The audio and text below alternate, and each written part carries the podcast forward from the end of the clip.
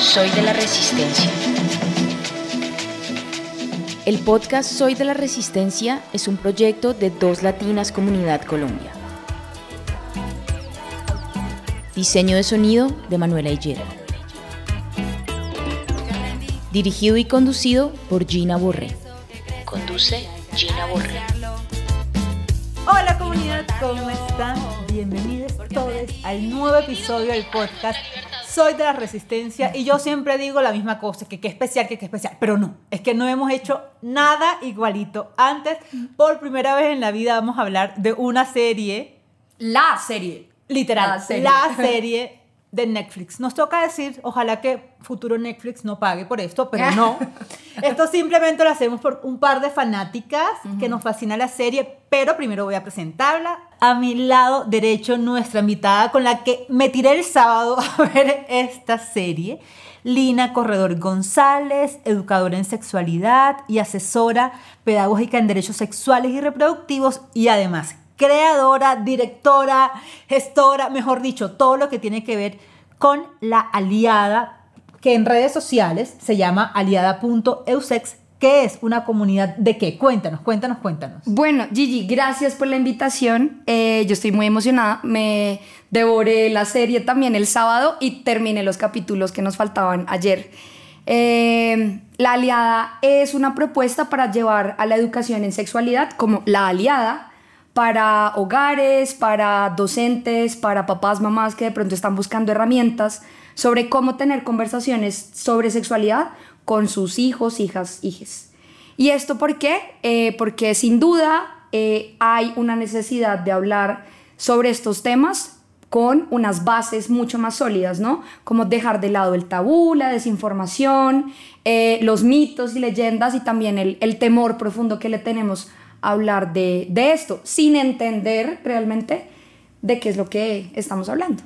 Pero como yo, eres colega, se puede decir así, eres Sí. politóloga también. Y no colegas. entiendo cómo una politóloga se obsesiona, porque es que esta mujer está obsesionada con la educación. O sea, ¿cómo llegas ahí?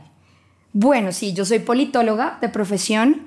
Empecé en el mundo de los derechos humanos con organizaciones eh, que hablaban y que buscaban fortalecer procesos de construcción de paz.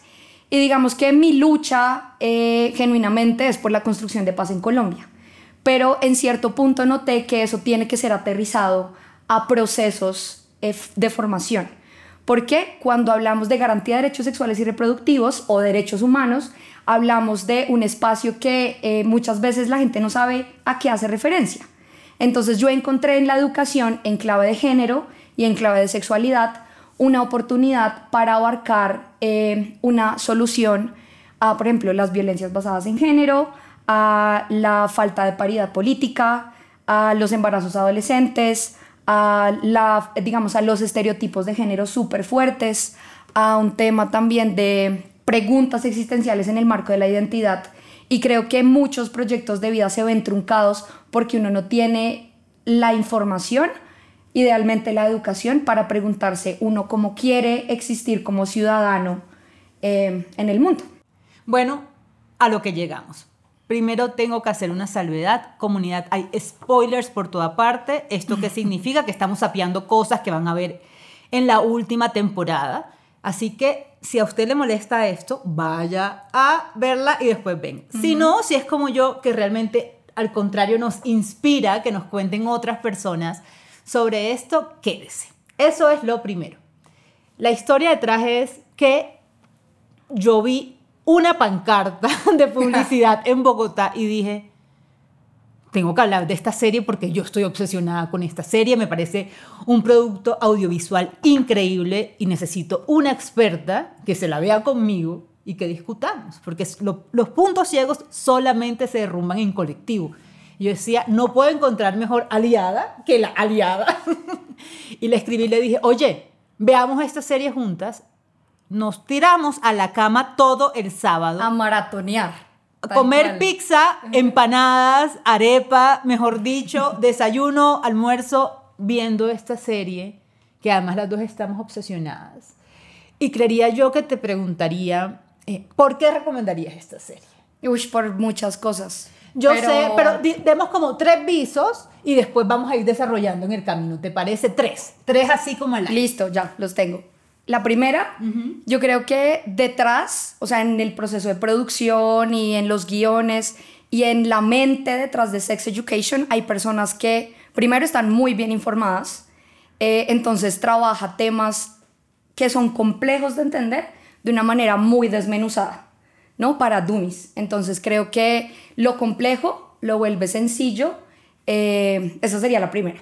Lo segundo es que creo que tiene la capacidad de crear y desarrollar unos personajes con los que uno se va a sentir absolutamente identificado.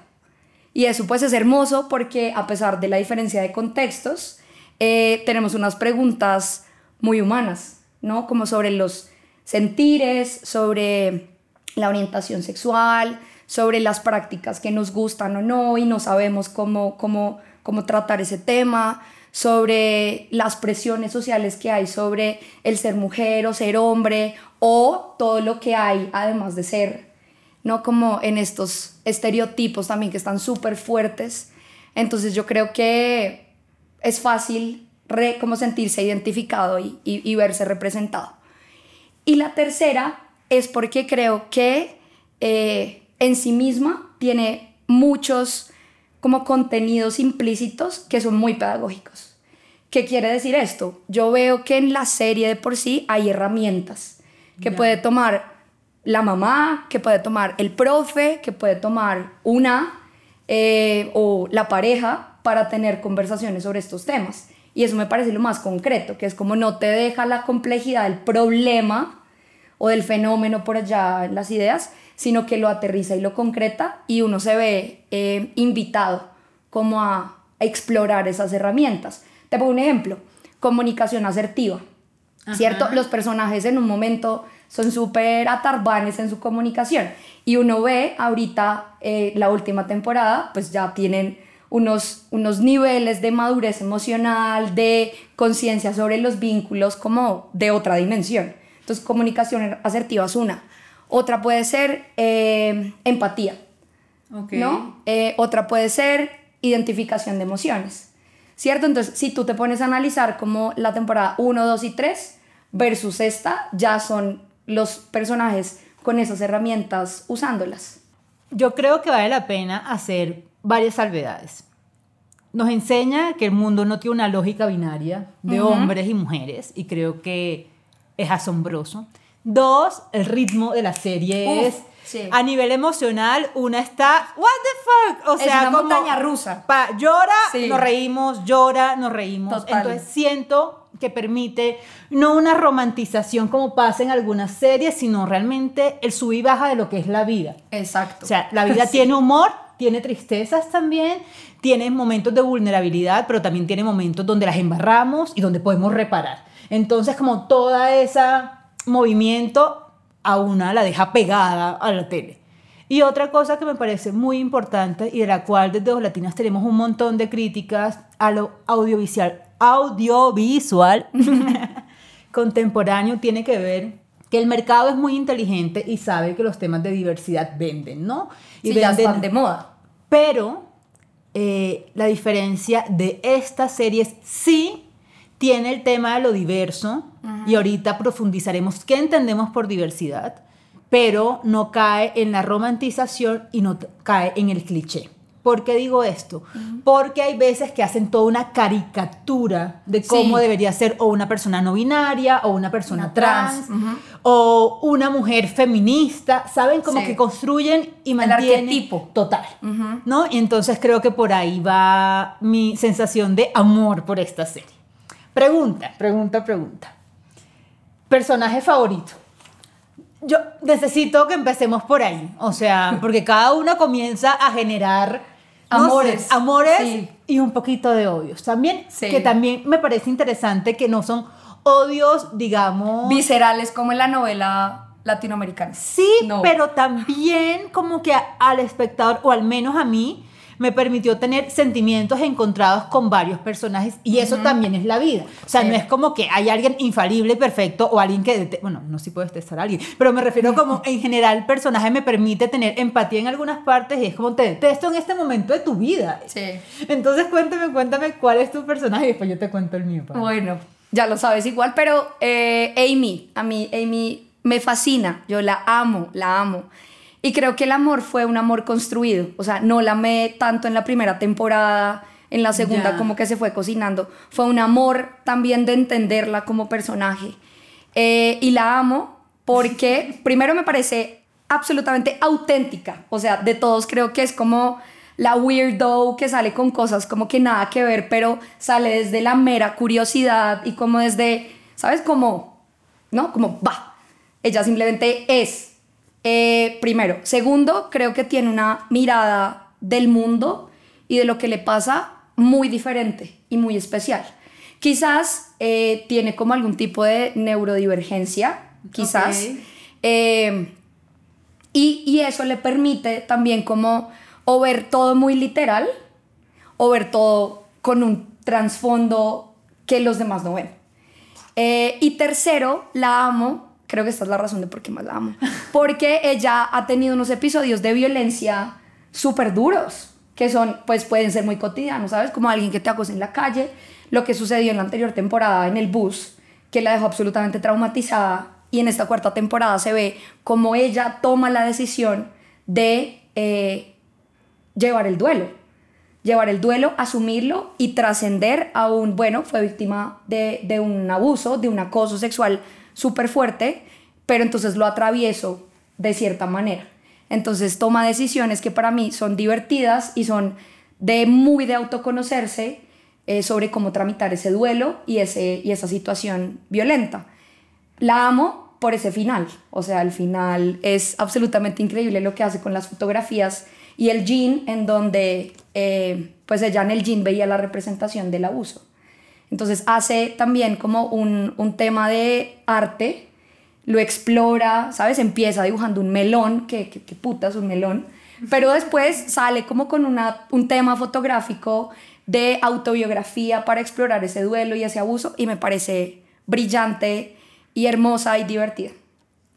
Y muy buena amiga, top. Es muy buena amiga. La Eso me encanta. O me sea, la encanta. vieja es demasiado leal.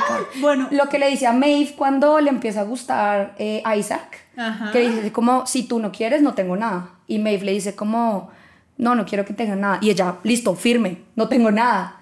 Y después No, cambia. Una, una validación de los sentires de su mejor amiga. Total. En verdad, ya entiendo por qué la amas, pero dijiste algo que me inspiró en este momento y fue, no sabemos, pero tal vez tiene neurodivergencia en algún nivel. Sí. Y la serie no lo explora como algo importante señalar claro, ¿no? Si no es, el mundo es diverso y resulta que todas las personas nos aproximamos de forma diferente a los comentarios, a las experiencias, inclusive a las clases o lo, ella, Total. ella le pasaban otras conversaciones y ella era literal, literal. Literal. Ajá. ¿Te- ¿Te acuerdas del tema de las vaginas? Las vulvas, sí. La sí, sí, total, sí. o sea, como eran como unos postrecitos. Los cupcakes. No, no, La no. amo, la amo. Yo haría esos cupcakes. Yo los haría también. La amo. No, mi personaje favorito, que también lo sabes evidentemente porque vimos la serie juntas, Jackson. Jackson, lo amas. O sea, está, ella está enamorada de Jackson. No, Jackson, Enamorada. no, no, no, no, no. per- Eric, Eric es tu favorito, Perdón, pero Jackson, enamorada estoy Jackson. enamorada de Jackson, que me tocó hacer una reflexión porque es muy menor para mí. Entonces dije, Gina, hay que construir un límite. Sí. Pero Eric, Eric es mi otro amor. Y hay como una razón primordial. Y tiene que ver con la lucha dentro de la institución religiosa a la que pertenece. Literal es una institución. Eh, y porque me siento muy representada. Yo soy una mujer súper creyente y en algún momento de mi vida peleé mucho porque mis convicciones políticas, mi forma de entender el amor, como... iban muy separadas. Y en este momento de mi vida es mi no negociable. O sea, si yo realmente creo en algo, creo en un Dios como se lo quieran imaginar, hombre, mujer, como se lo quieran imaginar, persona no binaria, con sexo, sin sexo, género, o sea, no me importa. como una persona llena de amor, donde además nos reconoce a cada una como somos y nos ama como somos y al contrario nos sostiene como somos. O sea, yo no creo en una creencia castigadora, sino liberadora, emancipadora. Y yo en él lo vi. O sea, él realmente se emancipó y no permitió que le dijeran como, es que tu Dios, que además el Dios O de él como tienes que renunciar a ser tú para entrar a la comunidad para ser bautizado. Que estuvo y él dice como, no, yo Si es soy así, esto. no me bautizo. Exacto. Pero además, también creo que hay unos cuestionamientos desde la estética, de la iconografía. o sea, el dios de él, que además es importante para quien no lo han visto, es un hombre, un joven negro, eh, proveniente de una familia negra, migrante además. Eh, era negro.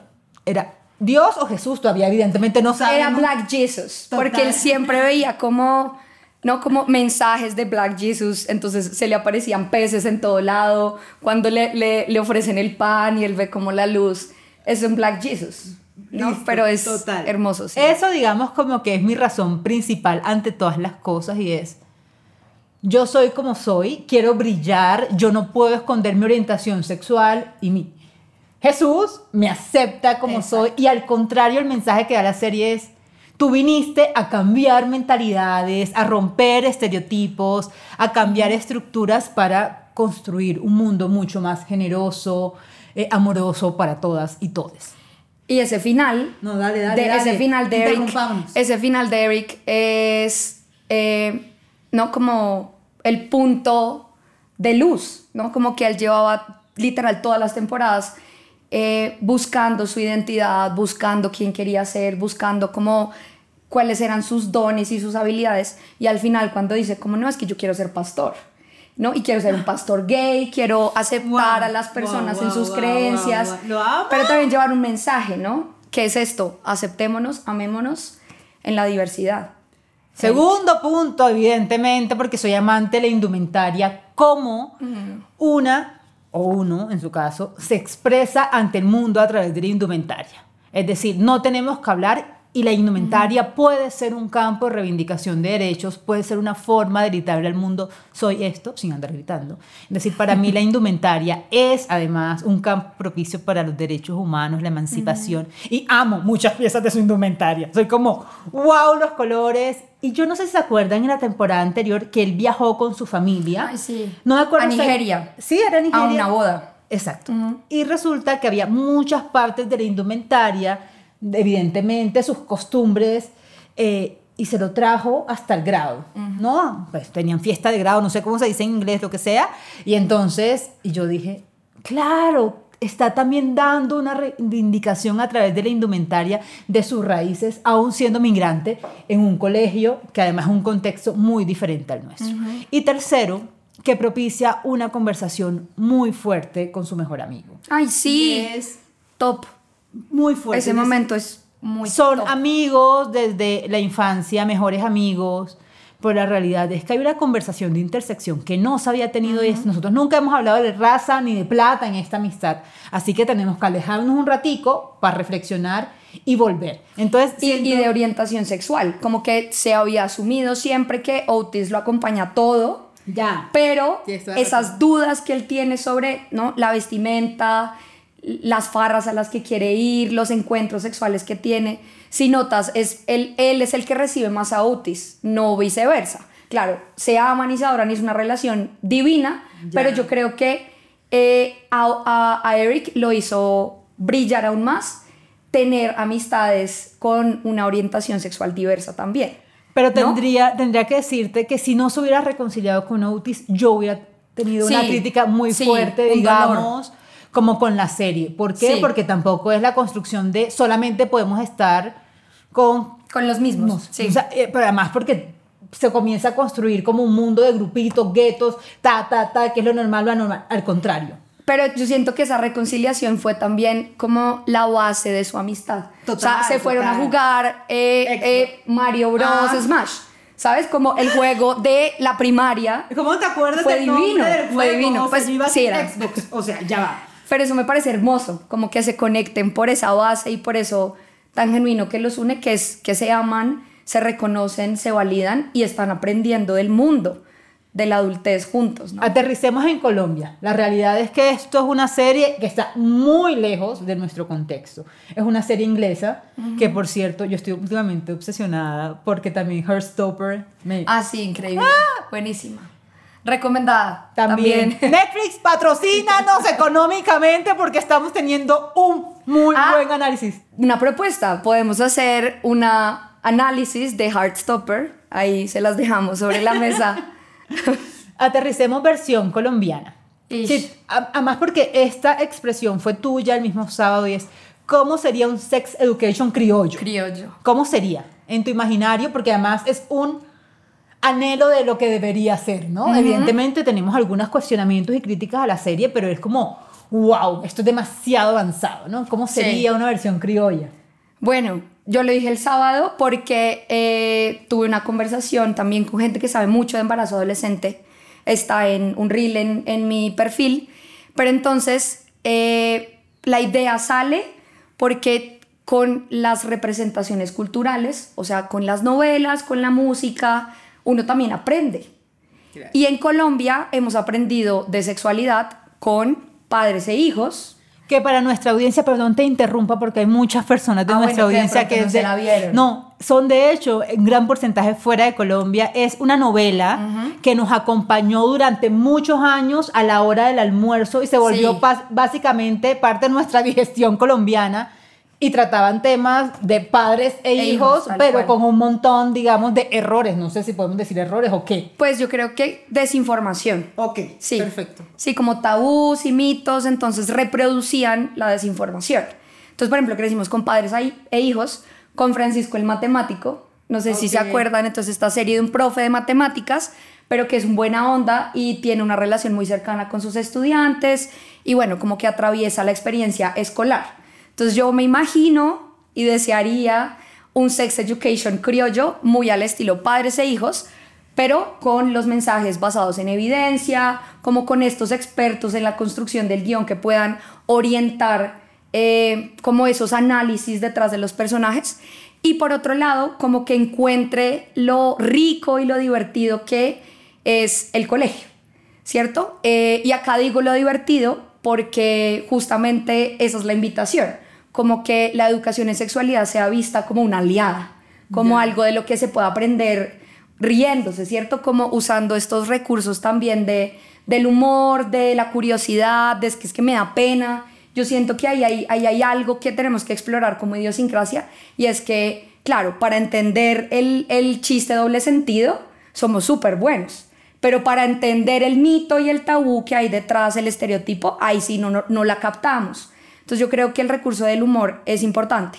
Y por otro lado, creo que el sex education criollo tendría que tener muy aterrizado los problemas que tenemos de salud pública, eh, embarazo adolescente, eh, temas, por ejemplo, de las escaladas tasas que hay de violencias basadas en género, eh, el tema muy profundo de xenofobia, homofobia que hay en el marco también de eh, hablar de identidad. No, claro, en Reino Unido es, es otra realidad, eh, pero entonces aquí sí tenemos que hablar, por ejemplo, como de tú cómo creas procesos de educación con eh, una clase en condiciones de necesidades socioeconómicas, ¿cierto? Porque la gente está pensando, eh, bueno, por ejemplo, en la ruralidad, se está todavía fortaleciendo este imaginario de que la mujer solo sirve para ser mamá. Entonces tenemos niñas en la ruralidad que desde muy jóvenes dicen que desean ser mamás, pero es para salir eh, como de la casa, para que haya una boca menos que alimentar, eh, para que haya como otro tipo de un contexto socioeconómico. Pero entonces eso no lo aborda el contexto UK, eso es necesario pensarlo acá. Entonces, ¿cómo me lo imagino? Concretamente, eh, un tema que analice clases sociales. Eh, por otro lado, que analice también las respuestas que tienen los cuidadores y no, no solamente los papás y las mamás, sino, por ejemplo, la abuela, pues porque nuestras familias son extendidas, ¿no? Entonces, la influencia que tiene la tía o la prima o tu hermanastra, pues es súper importante. Eh, y por otro lado, el tema de cuáles son las violencias que nos atraviesan como sociedad y cómo buscamos un recurso televisivo para hablar de eso sin que sea el punto de dolor que la gente quiera cambiar el canal, sino que por el contrario diga como, wow, acá aprendo, acá aprendo mucho. Versión Colombia, seguimos con Colombia. eh, cuestionamientos que le tienes a la educación sexual colombiana. Ush, Yo sé que muchos, tristemente, pero por eso estamos acá.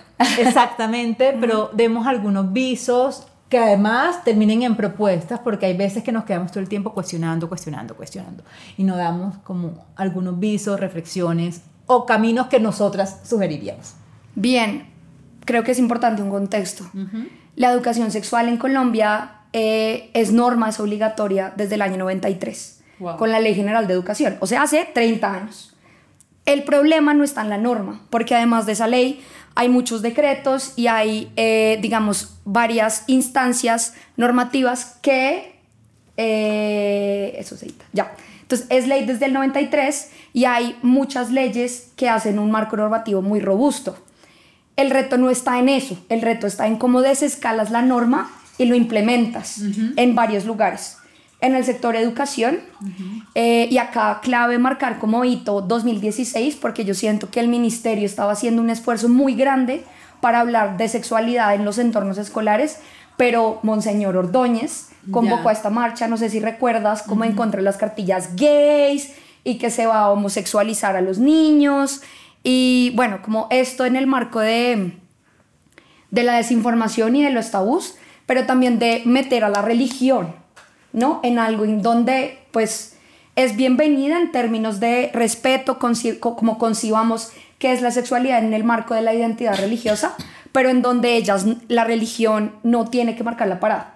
Entonces yo siento que ese hito de las cartillas a nivel social y a nivel político nos creó un trauma del que todavía no hemos sabido cómo salir, atravesar. Por otro lado, creo que hay un reto súper grande eh, en formación docente y formación a, a papás y mamás, cuidadores. ¿Por qué? Porque pues es, es, es exagerado. Llevamos 30 años con la norma y al 2019 el 75% de la planta docente dice que necesita capacitación en estos temas. ¿no? Eh, el año pasado también salió una investigación que indica que 7 de cada 10 colegios no tienen el proyecto de educación sexual como indica la norma. Y como lo indica, enfoque de género, enfoque de derechos y enfoque diferencial. Sino que tienen otros procesos de educación sexual que a mi punto de vista pues son muy anacrónicos, son muy vieja escuela y, y cero aterrizados a la necesidad, ¿no? Ejemplos, entonces el profe dice que el proyecto de educación sexual es decirle a todos los estudiantes que se abstengan hasta el matrimonio, ¿no? Porque la religión católica dice que bla. Otro ejemplo, eh, para abordar tema, por ejemplo, de anticoncepción y, y cuidado y protección, el banano y el condón. Ay, que ¿No? por cierto, yo voy a decir una cosa que me pareció muy importante y es que esta serie hizo una, Ah, un sí. montón de activaciones en el espacio público por toda América Latina para promocionar y se tomaron el obelisco de Argentina En y le pusieron Aires. un condón, perdóname, pero a nivel artístico es demasiado pasado. Es demasiado guau. pasado. Yo quedé eh, cabeza explotada total. Total, sí, son no, otro nivel.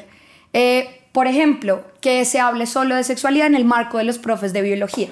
Ya. ¿No? Entonces, ya, chequeado sexualidad porque es que ya hablamos sobre reproducción, como si la sexualidad fuera solamente nuestra parte reproductiva. No, no hay nada más alejado que pensar eso. O como sexualidad check porque ya hablamos de menstruación, pero ni siquiera como la dimensión amplia de la menstruación, por ejemplo, en términos de los derechos, eh, lo ambiental, lo político, lo económico, que es la dimensión de menstruar. O sea, porque existe la pobreza menstrual, entonces es un tema profundo, amplio, de una dimensión social seria. Entonces, como no, ya le enseñé que, que como ahora le viene la regla, entonces ya puede quedar embarazada. Entonces, check, ya educación sexual.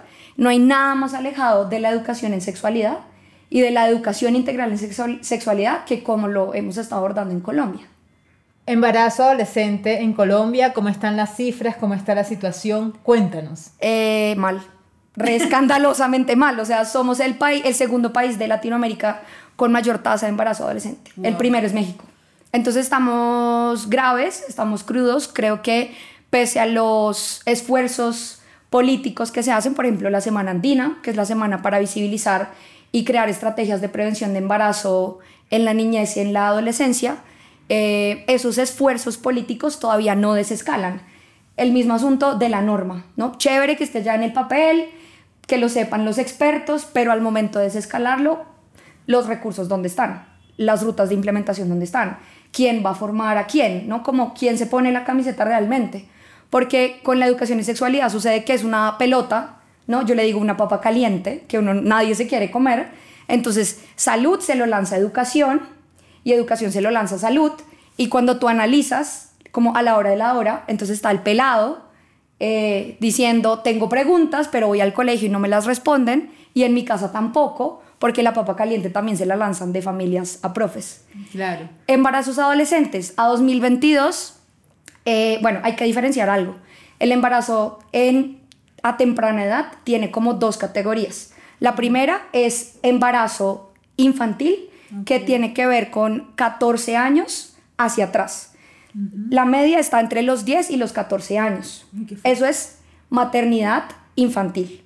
¿Listo? Y está tipificado como un abuso sexual porque todo acto sexual con menor de 14 años es un abuso, ¿cierto? Es violación. Entonces ahí ya hay una tipificación de delito. A 2022, acá lo tengo por acá anotado, tenemos 4.182 niñas en condición de madres niñas. Y maternidad adolescente sería de 14 a 19 años, que igual también es producto de muchas violencias del contexto, pero que ante la ley se lee diferente, ¿cierto? Pero aquí me queda una duda, a ver si de pronto tú me puedas dar la respuesta. Una niña de 14 años queda embarazada con su novio de la misma edad, ¿eso se tipificaría como violación? Bueno, el tema tema, el tema es que las cifras también nos dicen que las madres en la adolescencia y en la niñez no tienen hijos con sus parejas Con sus de la pares. misma edad.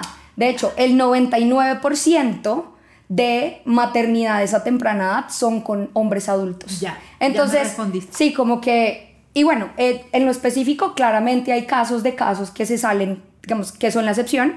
Eh, y ahí hay un tema también de analizar el contexto, ¿no? Entonces, como un, un tema de consentimiento, quién ejerce más poder sobre el otro, independientemente de la edad, quién tiene más calle, quién tiene más información, quién ha tenido, Ya.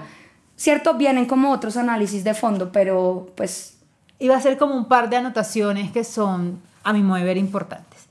La primera, que reconocer el contexto colombiano, es un tema de intersección de clase, raza, género. Entonces yo no creo... y origen. También, entonces, origen. hablar de cualquier tipo de educación, pero especialmente educación sexual integral, laica, que debería ser, y digo porque eh, necesita leer contextos y no son cartillas que se escriben desde escritorio y que se dicen, bueno, hay que aprenderse un, dos, tres, cuatro, cinco para que sepan que ya se cumplió. Entonces creo que eso es lo primero y lo segundo para recordarle a nuestra audiencia, en Colombia la constitución del 91 indica que el Estado colombiano es un Estado laico y eso es algo que no se cumple.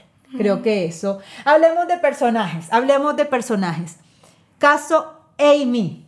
No, no, Amy ya hablamos. Hablamos, ya, ya, ya, ya. Hablemos de Biff, ¿es que se llama? Beef.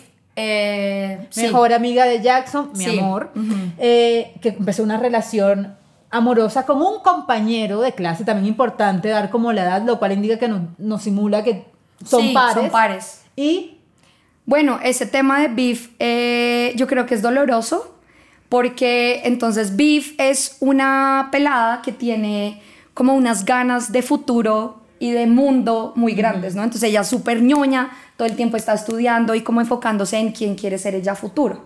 Entonces dice que las relaciones amorosas la distraen.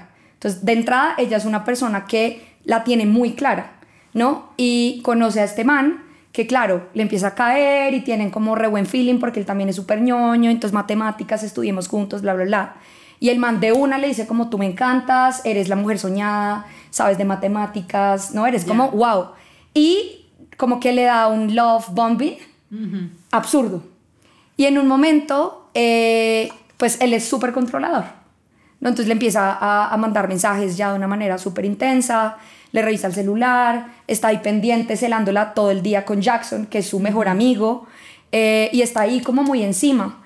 Y en un momento llega y la agarra así súper duro de la mano y ella, clic, de una, como que se le nota también en su expresión corporal que se le activaron todas las alarmas y dijo como, pucha, esto no está bien.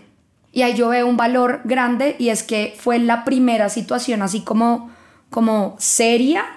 Claro, todo lo anterior que le revisara el celular, ella no se había dado cuenta. Y ella veía el exceso de atención como algo que nunca había tenido, entonces era deseado. Pero ese momento en donde le agarra la, la, la muñeca, ella de una dice, no, voy a poner un freno porque esto no es algo que yo quiera. Y toda su red, toda su red de apoyo, sus amigos empezaron a decirle, Jackson le decía como, oye, qué weirdo tu novio, como que pilas ahí. Y ella eh, al final eh, lo para en seco, o sea, lo frena en seco y le dice como... Claro, pero ¿Te lo para y creo que la enseñanza que nos deja detrás es para reconocer la violencia basada en género tenemos que tener información y educación sobre el tema. Total. Ella la tenía. Por eso, Por eso. en las señales como que actuó de una. Punto para la serie. Total, Voy a coger tres personas, vamos a ir rápido, tres, cuatro personajes más para poder cerrar, porque si no, esto se nos fue al garete. Hablemos de cuando Mif se va hasta a Estados Unidos, su sueño era escribir un libro y tiene una situación horrible con su profesor. Ay, sí. Sí, el profesor es todo lo que no debe ser un educador, como referente de guía o de apoyo. Eh, ella quiere escribir el libro, es súper apasionada, ¿no? Como por estos temas del feminismo, abarca su experiencia personal con su mamá, con su familia, eh, y es brillante, o sea, intelectualmente hablando, Maeve es brillante. Pero entonces el profe eh, la frena y le dice como, tú no tienes talento, tú no sirves para esto, como renuncia, este sueño no se va a hacer realidad.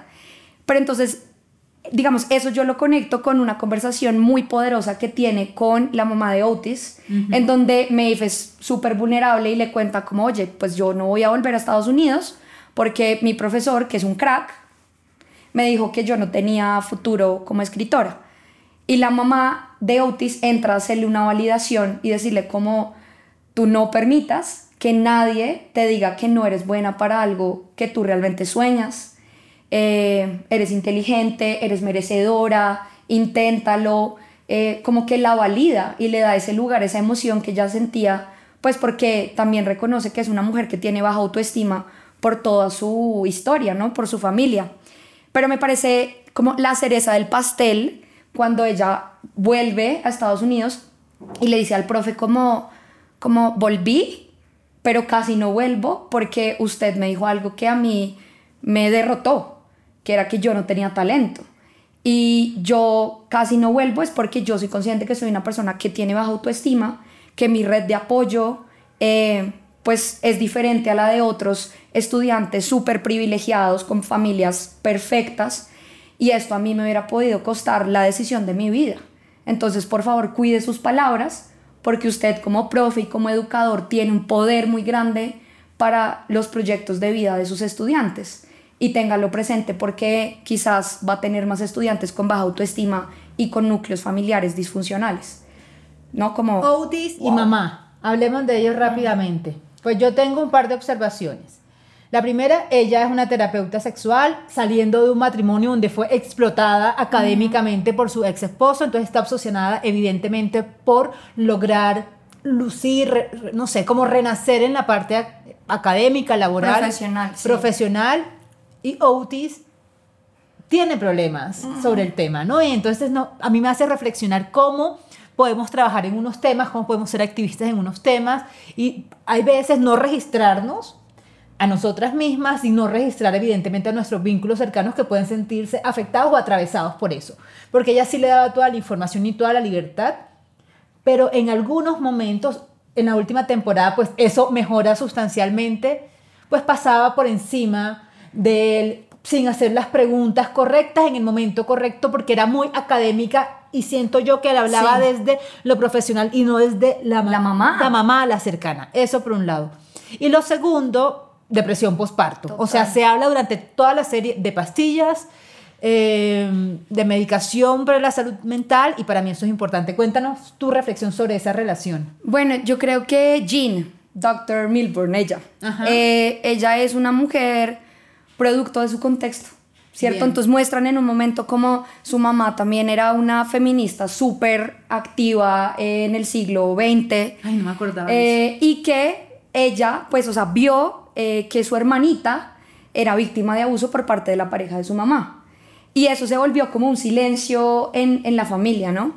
eh, un silencio doloroso que yo siento que a ella también le llevó, la llevó a tomar la decisión de, ver- de volverse una experta en estos temas y volverse una dura en cómo se afrontan estas situaciones. El problema es que claramente eso en la conversación con las personas que tú amas es más difícil, es difícil. ¿no? Entonces, claro, una mujer resultado de su contexto. Segundo, el trauma tan hijo de madre que le generó la relación y el vínculo con el papá de Otis, que la explotaba eh, pues en muchos sentidos y que ella igual seguía aferrada a la idea de la familia y pues la familia no sucedió porque la nueva bebé era de otra persona, no de su esposo, bla, bla, bla.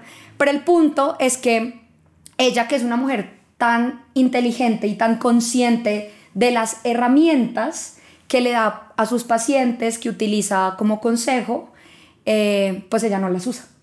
¿no? Entonces, el típico caso de en casa de herrero hasta donde palo. Entonces, ella es una dura identificando en los demás, pero para ella es imposible reconocer que eh, tiene un problema patológico para pedir ayuda. ¿No? Y pues ella ayuda a los demás. Entonces es como una contradicción que también muestra algo que a mí me parece muy noble y es que la maternidad pues es berraquísima. Ay, sí. Y que así tú seas una experta en un tema, como ella en temas de sexualidad, pues ella va a cometer errores en el marco también de las conversaciones que tiene, por ejemplo, con Otis sobre su novia, ¿no? Entonces, ¿qué sería una conversación sobre vínculos? Pero con Otis la caga. Con la hermana, paila. Entonces es como la contradicción de ser humano. Traumas generacionales. Hablemos de. Michael, por favor. Michael. Ay, Michael. Michael es el rector, Ajá. el papá de Adam. Yo siento que es como un trauma que se pasa de generación en generación, Ay, sí, ¿no? Como el rector en las primeras temporadas era un bully, eh, pero en algún momento, creo que es temporada 3, nos muestran que el papá de él era un bully. Tal, y que que él- su hermano también. Y su hermano también es re bully. Sí, entonces él creció en un contexto súper adverso, violento, que le exigía ser macho, ¿no? Como ser el estereotipo de hombre que no hablara de emociones, que se conectara solo con su productividad y cero comunicación con su familia, con su esposa y con su hijo. Y pues su hijo es producto de eso. Este man, eh, Michael, me parece un personaje que tuvo un camino muy especial. Ay, sí. porque es el, el machista que se da cuenta que es machista y que está alejando y lastimando a todo el mundo y toma la decisión consciente y dice, quiero mejorar. Quiero mejorar por ellos, pero quiero mejorar por mí, porque tengo una vida triste, frustrada, eh, me la paso imputado, no soy feliz. Entonces toma decisiones, ¿no? Hay un momento divino en donde dice que está tomando un curso online que se llama Cómo ser un mejor hombre. Divino. El man empieza a explorar con la cocina y se da cuenta que ahí es súper feliz. Entonces le dice a, a, a un evento del colegio como, oigan, yo quiero hacer el catering. Entonces me parece como un, un man que se la pensó y que está tomando las decisiones conscientes, porque eso no sale, ¿sabes? No es bajado del cielo. Eso son decisiones dolorosas de decir eso. autocrítica. Doloroso, retador, aceptar que hay que reparar la relación con su esposa, pero también su relación, ojo, sexual, Total. el reconocimiento de él con su cuerpo y con su hijo que además es bisexual y me parece Sí. súper importante cómo tratan la bisexualidad en pues en la serie. Dos últimos, yo sé que han pasado dos últimos personajes No, y después cierre de por qué termina recomendando. Ya hemos dicho muchas cosas, pero como un tema de cierre. Abby, que es una mujer trans, Mm, sí. Yo tengo que señalar de ella que nos enseña Que además nos dimos cuenta que era una mujer trans como en el tercer episodio. ya porque nos o sea, dijeron, sí, sí, total. Como importante, a mi modo de ver, eh, hacen un- una crítica y un cuestionamiento al positivismo tóxico, pero Mm. nos da una explicación por qué ella está, además, eh, positiva, claro, o sea, la botaron de su casa, literal, por ser una joven, mujer trans, bueno, ¿cuántos años tiene? 17. como 17, sí, 18. Pero además como ella estaba trasladando todo ese discurso y todo ese positivismo a sus amigos, y amigas y amigues. Y entonces se sentían ellos también muy cohibidos de la corrección política de ella, ¿no? Ambientalismo, vegana, no se puede estar triste, hay que vibrar alto. Sí, y entonces, un chisme, pones una moneda acá. Sí, como Sí. hay que ser perfectos o perfectas para poder estar en el mundo bueno, entre comillas, ¿no?